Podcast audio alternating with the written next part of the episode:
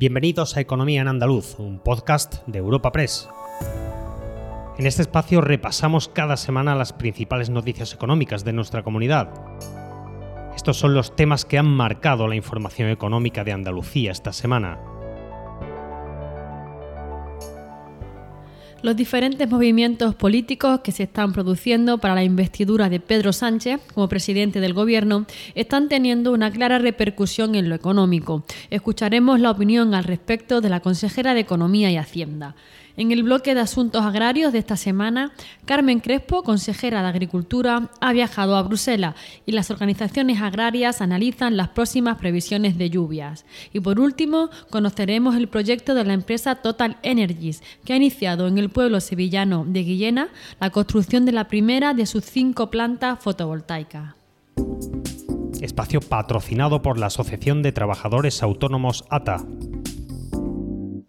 Tal y como le hemos contado esta semana en Europa Press, la consejera de Economía ha mostrado su rechazo a la exigencia del partido independentista Junts para la hipotética investidura de Pedro Sánchez como presidente del Gobierno. También ha vuelto a pedir un cambio en el modelo de financiación autonómica y un fondo transitorio de financiación que compense a las comunidades infrafinanciadas.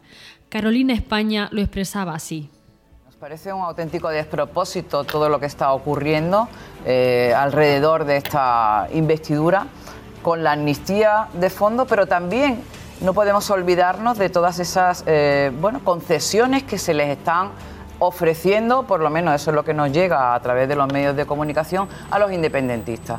Eh, este verano veíamos cómo se hablaba de una posible condonación de la deuda. Oiga, ¿cómo se va a condonar deuda? A las comunidades autónomas, a las de siempre. Si aquí en Andalucía tenemos eh, eh, un sistema de financiación que es ah, eh, totalmente injusto y lesivo con Andalucía, un sistema de financiación por el que los andaluces, la comunidad autónoma pierde mil millones de euros cada año. Eso en el mejor de los casos. Por su parte, la consejera de Agricultura ha viajado esta semana a Bruselas para mantener diferentes reuniones con cargos de la Comisión Europea. Temas como la pesca y la descarbonización han salido a la palestra y además la consejera ha pedido que Andalucía pase a ostentar la presidencia de la Asociación Europea de Denominaciones de Origen en octubre de 2024, teniendo en cuenta que somos la región con más denominaciones de origen, en total 68. Ahora mismo la presidencia la ostenta Extremadura y se trata de una organización fundamental que vela por la calidad de los productos agroalimentarios y sus marcas en toda Europa. Desde Bruselas, Carmen Crespo es un lobby fundamental para los intereses de nuestras 68 figuras de calidad. Por eso hemos pedido y nos hemos interesado, en este momento la presidencia la ostenta Extremadura, el poder ostentar la presidencia en la siguiente candidatura para octubre del año 2024 y si no, podría ser la vicepresidencia por parte de nuestra organización, es decir, por parte de CADO, los que representan a las figuras de calidad. Nos hemos interesado en el proceso porque Andalucía quiere tirar de estas figuras de calidad, en estos momentos ser líderes como lo estamos siendo y, por supuesto, seguir más adelante con esa exportación que ha subido un 17%, 552 millones de euros por parte de nuestras figuras de calidad, denominaciones de origen en Andalucía y que son fundamentales para todas las zonas rurales de Andalucía y uno de los productos de excelencia y que cuenta con denominaciones de origen por toda Andalucía es el aceite de oliva. Y aquí la organización agraria UPA ha reclamado al gobierno andaluz que refuercen los controles y las inspecciones para evitar el uso de aceiteras rellenables en bares y restaurantes. Desde UPA han recordado que la Junta es la competente en materia de control e inspección de los establecimientos hosteleros y han apuntado que esta práctica está volviendo como táctica ante los altos precios del aceite de oliva. Escuchamos a Francisco Moscoso de UPA Andalucía. Una práctica prohibida que tira por tierra el buen nombre del aceite virgen extra. Reclamamos a la Junta de Andalucía más controles e inspecciones para evitar en bares y restaurantes el poner a los clientes aceite en envases que no estén autorizados. No podemos consentir que hundan el buen trabajo de los agricultores. La UPA Andalucía no vamos a parar ni permitir estas acciones en restaurantes ni bares. Y el campo sigue mirando al cielo. El olivar ha sido el cultivo más beneficiado de las últimas lluvias en septiembre, pero la sarquía malagueña sufre todavía y es la zona más necesitada de agua. El verano ha sido muy duro, con temperaturas muy altas y un estrés hídrico importante. Ante esta situación, COAG Andalucía advierte de que debe llover más para que los agricultores puedan sacar adelante sus cosechas, viendo que hay zonas con restricciones muy altas. Eduardo López es el secretario de organización de COAG Andalucía. El cultivo que más, más se ha beneficiado hasta ahora, bueno, se han beneficiado todos los cultivos, sobre todo la arboleda, pero el que más ha beneficiado ha sido el, el, olivar, porque el olivar le ha cogido la primera lluvia que vino a primero de septiembre en un momento donde la aceituna hace cuerpo, engorda. Y entonces le ha venido esa lluvia del primero de septiembre le vino bien prácticamente cayó por toda Andalucía y es un beneficio importante.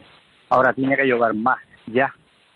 Las predicciones que dan de lluvia los próximos 10 días, pues la verdad es que tiene que llover. Hasta ahora no es que haya llovido mucho. En el campo de las tecnologías, la empresa Total Energies ha iniciado en Guillena, Sevilla, la primera de sus cinco plantas fotovoltaicas.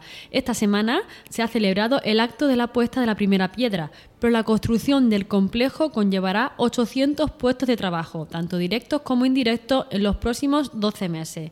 En total, la potencia instalada será de 263 megavatios, que evitarán la emisión de unas 140.000 toneladas de CO2 a la atmósfera cada año. El consejero de Industria, Energía y Minas, Jorge Paradela, no quiso perderse este evento.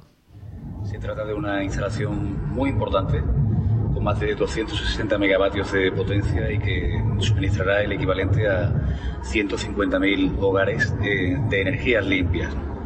Se trata de una inversión de más de 200 millones de euros y que va a crear unos 800 puestos de trabajo durante la fase de construcción. Este es el tipo de proyectos que, bueno, que ejemplifica bien la forma del gobierno de Juanma Moreno de impulsar las energías renovables en, en Andalucía. Y para terminar, la temporada navideña arranca en Estepa, Sevilla, un pueblo dedicado al mantecado desde mediados del mes de septiembre.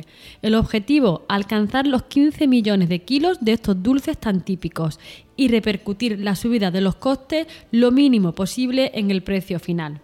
Un total de 18 empresas amparadas en el Consejo Regulador de Mantecado y Polvorones de Estepa han encendido motores y con un empleo directo de 2.000 personas, la mayoría mujeres, esperan llevar sus productos a todas las mesas en las próximas fiestas navideñas. Les habla Ana Marchal, redactora de Economía en Europa Press Andalucía, y escuchamos sobre este asunto a José María Fernández, presidente del Consejo Regulador. Este año, pues, eh, tenemos eh, la inflación eh, en las noticias todos los días, sabemos cómo, cómo está. hay dos materias primas que han, experimentado la mayor subida, que son el aceite de oliva virgen extra y el azúcar y bueno, en nuestro sector siempre eh, se afana en su esfuerzo para que repercutir lo menos posible en el precio final al consumidor. No obstante, pues habrá referencias que mantengan el precio del año pasado y otras que de media puedan subir entre un 2 y un 3%. Recuerda que puedes encontrar estas y otras muchas noticias económicas en la sección Andalucía en nuestra web europapress.es. Puedes suscribirte a este programa y al resto de podcast de Europa Press a través de Spotify, Apple Podcast, Evox o Google Podcast.